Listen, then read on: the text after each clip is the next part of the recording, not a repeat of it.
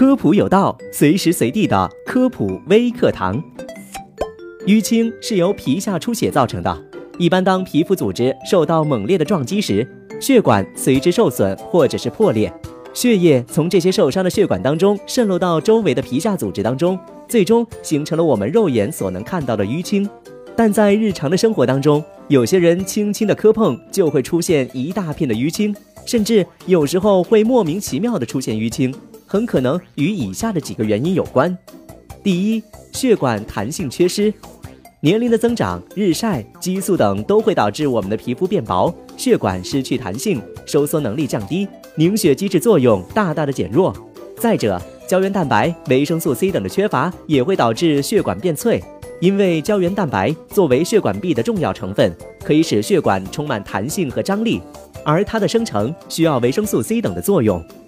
第二。血小板减少，血小板是人体的凝血因子，它能够帮助血管收缩，修复血管损伤。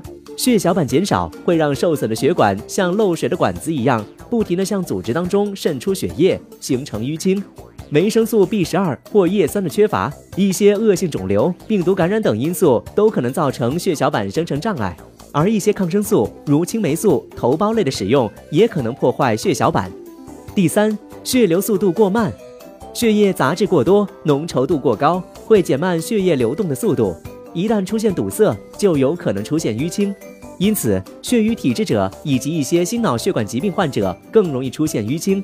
此外，身体缺乏锻炼，新陈代谢过慢，也可能会出现这种情况。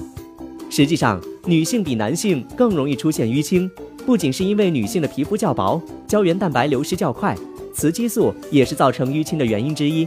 它不仅能扩张血管，还可能阻碍血管的修复。这些知识你知道了吗？感谢收听这期的科普有道，我们下期节目再见。